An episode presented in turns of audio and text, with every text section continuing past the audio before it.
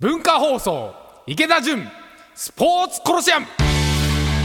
こんばんは池田純です。こんばんは文化放送アナウンサー立谷遥ですさあ今週の池田さん情報ありますかこなんか夏も終わりそうですよね。あもーまあちょっと涼しくなったう涼かしくななっってていう33度今週並んでるのを見て、うはんいなんか涼しそうって言ってる違和感を感じなが そうら、ですね先週に比べるとまあちょっとうん海もなんかちょっと人も減ってはいで少し水も冷たくなってきだしてておー今年でもなんか水温高いっていうじゃないですかはい台風もこれから、うんねもう今日、まあ、生まれてますけいいどですもんねうん、でもなんか夏終わった感じしましたよね僕なんか海のそば住んでるんで。おーそうですか人も減ったし、まあ、クラゲもクラゲちょっと今年早くから出てたんですけど、はいうん、アンドンクラゲって知ってますアンドンクラゲ海の中で見るとねピョロピョロピョロっと足でつってアンドンわわかりますちょっと四角いんですよ、へでえこれが出だすとなんかお盆っていうかもう夏終わりっていうのが湘南地方なんですけど、今はい年はね少し早くから出てて、はうん、なまた最近出だして、うん、人も減ってきたからなんか夏も終わりだしたかなと思いきやもう一回少し暑いと思ったら33度であうんなんかもう40度じゃない と物足りなさを感じるようになってきたっていうおかしな夏まあのね終わバりンに、と暑くなりましたからねいやもう今年は暑かったもうねちょっと涼しくなってくれるといいですけれどもはいはい、では今日も参りましょう最近のスポーツビジネスシーンで気になることをスポーツ界の改革者池田純さんがズバッと切り込むこのコーナーですスポーツビジネスホットニュースプロ野球今後の陽性者発生に備え公式戦継続の判断基準を公開日本野球機構は21日新型コロナウイルス感染予防ガイドラインを更新し感染者が判明した時などにおける公式戦継続の判断基準を明らかにしましたまたマスクを外した際は会話掛け声などを控えるなどマスク着用の重要性をより強調しました 100m 決勝桐生祥秀勝ちきれたことが大きな収穫東京オリンピックのメインスタジアムになる国立競技場で行われた陸上ゴールデングランプリで注目の男子 100m 決勝は10秒14で桐生祥秀が制し来年夏の本大会へ大きな弾みとなる1勝を挙げました東京パラリンピック開幕まであと1年選手の7割が競技継続に不安新型コロナウイルスの影響で延期となった東京パラリンピックは今日が開幕まで1年の節目の日となります来年開催される東京パラリンピックへの出場を目指す日本選手の7割が新型コロナの影響で競技を継続できるか不安を感じていると共同通信のアンケートで分かりましたその一方大会の延期自体は能力を向上させる時間が増えたなどプラスになったと6割の選手が回答しており困難な状況の中でも前向きに捉えようとする姿勢が目立ちましたダルビッシュ5連勝去年の後半よりもいいカブスのダルビッシュ有投手が23日のホワイトソックス戦で7回6安打1失点と力投し今シーズン5勝目をマークしましたさあ今週もいろいろありますが池田さん気になるニュースはそうですねパラリンピックはいの話は、まあ、スポンサーの話と含めてちょっとあのポッドキャストでポッドキャストの方はでいやりたいなと思ってるんですけど、ええもうやっぱり今朝ニュース見てて僕2つすごいこうスポーツの映像が頭に飛び込んできて1つ目はあの陸上、陸上桐これ生勝手選手なこと言わせてもらうと、はいうん9秒見たかったですよ ねまあね期待はちょっとみんねな見たかったですよねまあそうですねまあい10秒14もまあ立派なん早いですけれどもやっぱ9秒見たかった なそのなんか33度じゃ盛りた物足りなくなってきたみたいな感じの 40度見ちゃったからうん、いややっぱだから今コロナで閉塞感あるし、はいなんか安倍さんの入院のニュースとかいろいろ出てて、ええまあ、総裁選がどうのこうのとか言いながらもうこの先どうなるかよくわかんないじゃないですか。はいなんかやっぱそういう中でうん10秒14じゃなくて夏も4033度じゃなくて40度、もうなんかもう突き抜けるようなスポーツの姿を僕は見たくて、出たぞ9秒みいやたいな9秒9でいい9秒99でいいから見たかったなケンブリッジ選手と2人でゴールする姿姿まあいいんだけど何9秒見たかったなまあこれはね見てる方の勝手な意見ではありますけれども、うんまあでもそういうのまあ期待はありますよいねやスポーツって勝手にこうやって言うのがスポーツの楽しみなんで、はいもうこのコロナのご時世になったらみんなそういうもん見たいんですよすごいものが。えーそうですねでやっぱすごいもの見たいなって思ってた時にやっぱダルビッシュうん5連あの勝登板の後ろ姿はいあのなんだかよくわかんない髪の 毛髪型ボワーンみたいなだ誰だよこれっていう、はい全くこうね NPB だったら許されないあの髪 型にひげぼわっと生やしてもうかっこいいじゃないですかあのはい縦縞のカブスのユニフォームで、もうボールが素晴らしいもんね今年。ういーんやもうまあ僕が言うのもなんなんですけどはい。見ててすごいボールがうん走ってて、うん。もう切れててで158キロぐらい出てるでしょ、はい去年よりいいじゃないですかでもううん5勝目ですよ。そうですでね。今年 N MLB は60試合試合少ないですもんね。普段の160試合制度だったらもう5勝もうなはいもう何勝してるんだこれっていうぐらいそうですね。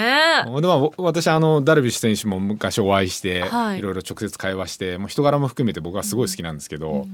で彼のツイッターを僕もフォローしてくれてたけど僕も、はいあの彼の当然見てるんですけど、はいもうね流れてくるツイッターがねもうねあの登板の姿とのギャッ プ確かに。プロ野球スピリッツっていうアプリのゲームがあるんですよ、はいプロスピプロスピはい。プロスピの話ばっかりしてるんですよツイッター で。まあ、で片や登板するとあの素晴らしい登板そうでですねいつ練習してんだろうみたいなななんかもうこのコロナでみんなだらけてる感じがはい。勝手に印象として持つじゃないですか全然体も鍛えてないのかなと思いきやもうしっかり鍛えてバスッといくっていでう。もツイッターの世界ではプロスピの話ばっかりなんとかっていう選手をと手放してしまったと か何言ってんだろうこいつとか思いななんがらか。今日午前中に見たら、この水槽はいいですって言って水槽の写真載っけてるそのう見ました。もうねあの人柄が出るから、もう本当にそのまんま自由に生きてて、うんでこの前ははい。多分あのツイッターでフォローしてる人から「このボールは何ですか?」って言って自分の登板のボールスライダーですかカットボールですかいや違うこれはチェンジアップだみたいなはい。チェンジアップなのにめちゃくちゃボールが速いん ですよ要は打者がななんて言ったら彼の表現忘れちゃったけど、はい少しこう砕けて振り遅れている感じになってれば全てがチェンジアップだみたいなこと言ってて、んもう見る限りスライダーがカットボールにしか確かに見えないんです よでもチェンジアップだみたいなはい。いやもうね彼のツイッターを見て、はい。もうゲームですよゲー ム野球選手であ野球ゲームやってんのかみたプいロな野球選手がで彼の登板をを見るとうわやっぱり今日9秒台見たかったなーって やっぱそれぐらいのもの見たいんそうですね、うんそういうなんかもう突き抜けたものが見られるとこう結構元気が出るこのちょっとね落ち込んだ気持ちもパッと明るくなるようそうスポーなツの力をそんでそこ で立谷さんの不満を僕が代替わりして言うとですね不安は言ってないですこよの公式戦の基準判断は、判断基準はいいんですけど、い、はいや僕は最近あんまり気づいてなかったんですけど、はい巨人のベンチの首脳陣がマスクをしてないというあ、してる時もあるんですよ、うんはい売ってる時マスク販売中 してるしてる時もありまアすンダーアーマーのマスク販売してんのかなですかねあなのんかファンの方に昨日かなんかアンダーアーマーが、あの通気性のいい、はいあのスポーツ用のマスク販売っていうのがあー SNS ではすごい広告流れてて、はいででもなんで黒なんだよ暑くてできないじゃないかみたいな、うんスポーツ用って言っててこの太陽のまだギラギラ感が残る中で黒で、まあでも巨人は東京ドームだから黒だろうがなんだろうが太陽関係ないしドーム球場あアンダーマンのものアンダーマンでしょそう すはいで、ね、ラミちゃんとか、はい横浜の選手とかも、うんあか首脳陣かはいはなんかブルーのマスクしてるのして僕ますねたまに見るんですけど、そうか巨人の人 はしてないのか。嬉しそう な顔で。いやしてる時もあるんです。してる時もあるんですよね はい。ね、でもなんかこう見てる方もね、なんかこうなんでここはしててここはしてないんだろうってなっちゃったりするじゃないですか。球場とかも、この球場はすごく密に見えるけど、この球場は広く見えるとか、なんかまあチームによっていろいろ違うんだなって感じたっていうお話。いやでもこうやってね勝手なこと言うのがスポーツの世界なんでそうですね。うんはい。文化放送池田純スポーツコロシアム横浜 d n a ベイスターズ初代社長一般社団法人埼玉スポーツコミッション会長でプロバスケットボール B3 リーグ埼玉ブロンコスオーナーの池田純さんとお送りしていますがここからはポッドキャストでお聞きの方々にお届けします前半スポーツビジネスホットニュースでパラリンピック開幕まであと1年選手の7割が競技継続に不安というニュースをお伝えしましたがこちらは日本経済新聞からです IPC 国際パラリンピック委員会のアンドルー・パーソンズ会長は24日に東京パラリンピック1年前を迎えるにあたり東京オリンピック・パラリンピック開催か中止かの判断は来年になると明言しましたパーソンズ会長は世界のコロナウイルス感染の状況が毎日のように変わっていることを挙げ最終判断をする期限についても設けていないと強調その上でウイルスへの対処法やワクチンについていいニュースが出てきたらより早く大会開催を確約できるだろうだから今期限を切るのはベストではないと説明しましたというニュースが入っていますうん、これ今朝はいあのーまあ、僕アプリで日経新聞読んでんですけど、まあ、気になったニュースっていうか、はいで差し込んでもらったんですけどや2つ僕は気になったところがあって1つ目はあ開催中止か開催かの判断は来年になるっていう点、はいでもう1個は IOC と連携する必要があるならうん共通の解決策を見つけるはいまあい僕2つ目の方から言うと意味が分かんなくて。うんえ IOC と連携する必要があるなら共通の解決策を認める見つけるうん連携してないのかな今 IOC とこのこパラリンピックの IPC っていうのは全然別なのかなっていうのがよく分かんなくて、はいなんかんあたかも一色たというかなんか、まあオリンピックやってからパラリンピックやって、まあ、一つの大きな傘の下というか傘の中というか、はいふうに僕は捉えていたんですけどえ連携してないうん連携、これはワクチンの話を言ってるのかな何なんだろうっていうのがよく分かんなくてはいで共同で声明発表するっていうよりこれ完全になんか分かれて発表した感もあるうしん、そうですうんね突然日経に出てあと何、えー読売新聞にも出たのかなはいで一つ目の来年になる、IOC っていうかオリンピックの方は一回なんか秋ぐらいに目処を言いそうですまよすみたいねな今話年の10月ぐらいに1回判断かみたいなのが最初に出てましたよね、出てて中止の場合はそこで言うみたいな表現だったんですけど、うんなんかこうよくわからないな足並みがっていうう。んあパラリンピックとオリンピックまあオリンピックパラリンピック別々に開催の判断中止の判断対応するのかな、まあ、正直よくわからないはいで来年に判断されて開催か中止かの判断中止ですって言われたらどどうなんだろうねうん選手たちもどうするんだろそうですね、う、うん、で片やその読売新聞のはい方はあれこれ昨東日京でしパたラっけリンピック今日の今日今朝今今朝朝でのすねはい東京パラ団体8割不安はいで開幕まで1年でまあ一つはまずそもそも58%が開催できるかどうかが不安えでえで54%が海外遠征を実施できるかどうかが不安うでん38%が練習場所を確保できるかが不安でで35%は代表選考ができるかどうかが不安でまあいろんな不安があるわけですよ。はいで不安がある中に来年に開催か中止か判判断しますっていうふうに、まあ、要は統括団体の IPC は言ったわけで、まあもう不安ですよね不安の期間が長いですよね結構長いでもうこの前も言ったんですけど元オリンピアンの人たちでいろいろ今協会に絡んでる人たちはいや選手たちも大丈夫です分かってますみたいなこと言うんですけどいや分かってないっていうかみんな不安だと思うんですよ僕は。うんで瀬戸大也選手も、はいねぶっちゃけ不安ですみたいな話をこの前されてて、いや絶対不安だと思うんですよ。うんでそういう中であのサッカーのおーなんだっけ引退したやつ内田内田、はいサッカーのシャルケにいた内田選手も引退したし、やっぱりもうあと1年この状況だと難しいからっていうので、もうモチベーションが続かないとかいろんな理由で引退したりとうんかはいする選手も出てきてるじゃないですか。うんいやもうだから本当に僕もう解決策があるわけでも何でもないんですけどこれどうするのかなと。うんで一番の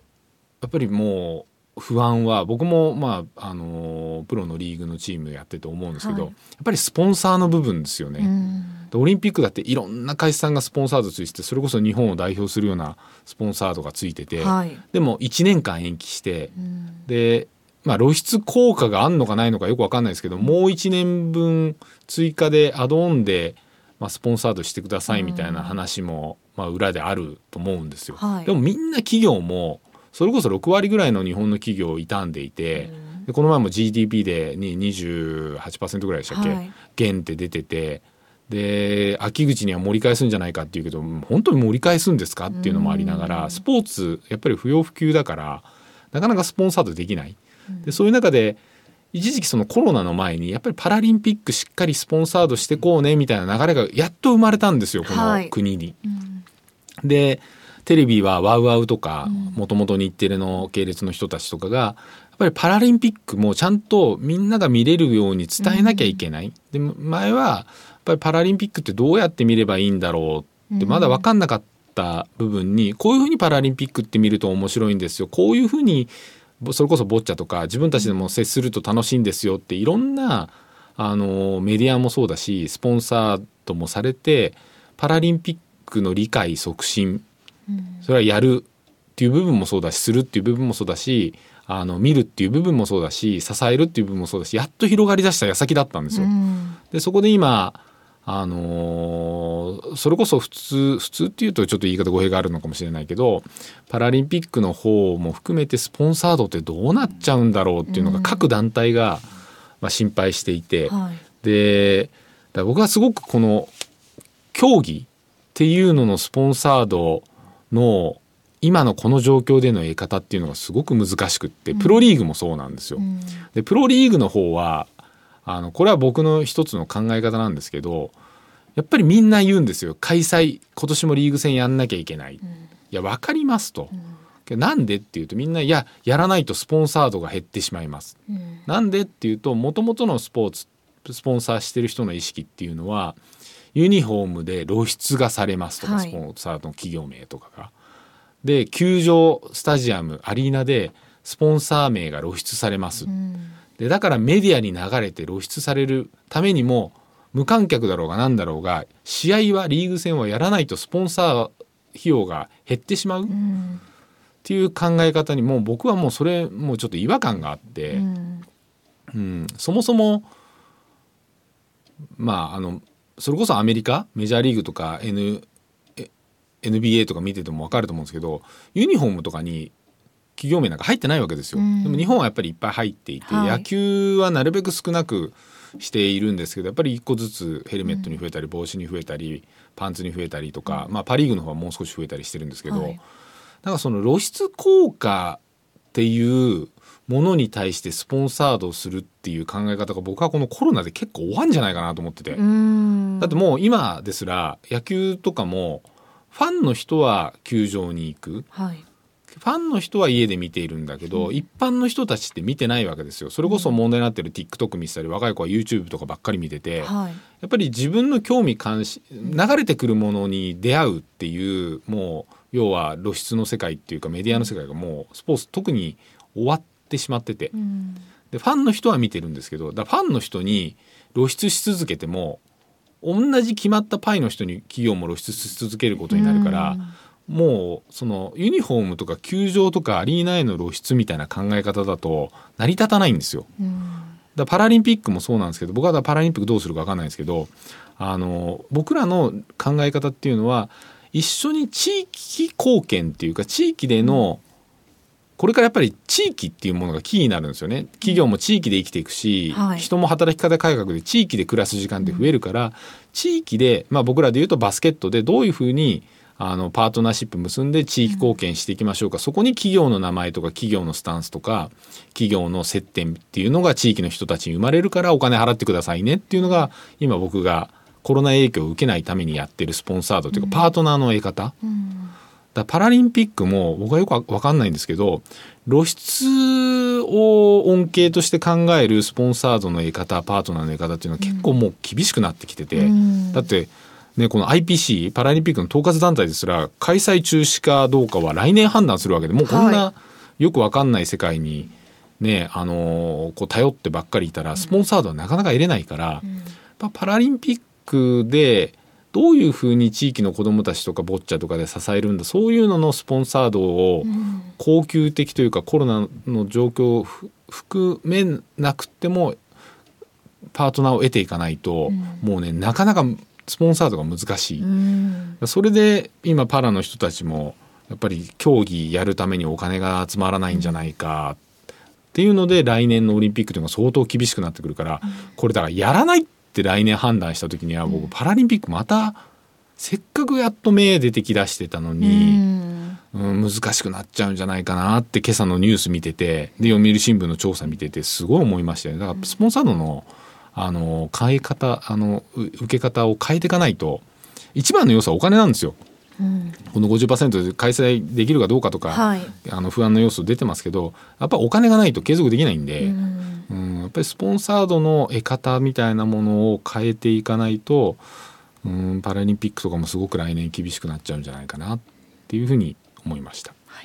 今週もスポーツビジネスホットニュースお伝えしました。続いてこちらのコーナーです。スポーツ選手が喜ぶアスリート飯。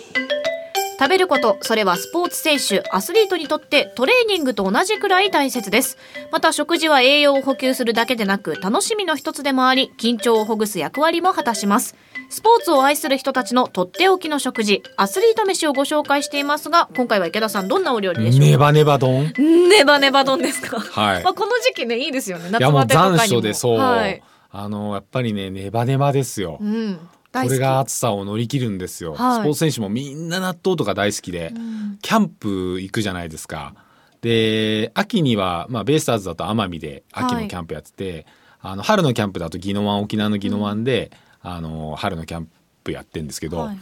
もうね必ずその選手食堂というか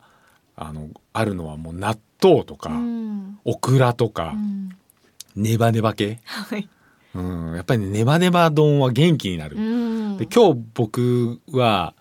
あの今週末に僕が作ってみようと思っていてほうもともとはですねあの僕もネバネバネバ丼大好きで、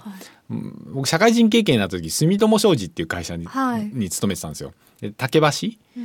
にあって、まあ、神田というか竹橋というか神保町というかその辺にあって、でそこにあったお寿司屋さんもうないんですけど、そこでさ僕は生まれて初めてネバネバ丼に出会ったんですよ。お寿司屋さんでおネバネバ寿司丼屋さんのランチにへえ。もう本当にもう納豆とかいろんなもん入ってて、そのお寿司のネタのこう切り落とした部分とかいっぱい入ってて、すっごい美味しくってであのこの前えーアドマチック天国じゃないななんだっけな県民賞かな、はい。なんかテレビ見てたらちょうど僕が作ってみようと思ってた丼に近いやつもやっててドライブイン吉田っていう福井の有名なお店があってこれ僕してたんですけど、はいそこにイカ丼っていうのがあるんですよ。イカ丼。イカ丼、んこれもネバネバ系で美味しそうでへえ。で僕が今週末イカは多分子供が食べないんで硬いとかなんとかで細かく切ってるんですけど、はいだから僕はマグロでいこうと思ってるんですけどおー。マグロをちっちゃく切って、はいでメカブおおメカブ。と納豆はい。と大葉おおいいですねと。少し生姜うん。とオクラうん。入れてもうそこにだし醤油うわー入れて美味しそう。でもうかき回して、でそこにマグロを入れてで熱々ご飯の上にもうドサーッと乗ってでそこにうずらかなんか黄身はいを卵の落として、はいで最後に刻みのりをぶわーっとかけうてわーこれ絶対うまいんですよ絶対美味しいですね。絶対美味しいもう今もうだってよだれ出てきたもなん んかもうなんかお腹なりそう。そうでこれを安全地帯の夏の終わりのハーモニーを聞きなが今日前ら半かけた。 いいハーモニーだうかわら、いいですね。いいんですよ。これを僕は今週末金土日のどこかで思いっきり書き込もうと思っててうわー。私もやろうかな。い やこれ絶対美味しいかいいですね。私、とろろも好きなんで、とろろも乗せたいな。らあそうとろろもそう乗せるの,、ねえいいですよねこのイカ丼のやつはとろろも乗せるんですっあーいいてなでとろろははい。僕はねやっぱね北海道のね、はいあのー帯広あたりで取れるとろろはすっごい美味しいんですよ味も豊かだし、はい。で粘り気もいいし本当にもう手とかにつくと痒くなるんですけどそもう多分そろそろそろもう取れてるはずなんで、はい。北海道のとろろもこれに混ぜて、わあ、いいですね う。ん、今週末はみんなでネバネバとぜひ皆さんも。残暑を乗り切 るねばねば、夏の終わりのハーモニ夏ーの聞終きわなりがのら。ハーモニー聞きなが ら、はい、ぜひ食べてみてくださ。はいい、チャレンジしてみたいと思います。 今回は池田さんのおすすめのネバネバ丼ご紹介しました。さあ、今日もエンディングです。はいなんか夏の終わりになりましたね、こ夏のの終番組も。わりですねもうそろそろうんもうクラゲも出てきたし、うん、ここでいろいろ夏の終わりの曲、はい他にもいっぱいあるんですよ僕。お、うん、じゃあ来週もかけ期たい待しましょう。そうですね夏の終わりの夕日を見ながらお一杯飲みながら聴くのにいい曲とかネバネバ丼食べなが「ら。ネバネバのしましょう。安全地帯」玉置浩二ということで今日はこの辺りでお時間ですここまでのお相手は池田純と文化放送アナウンサー立谷遥香でしたそれではまた来週。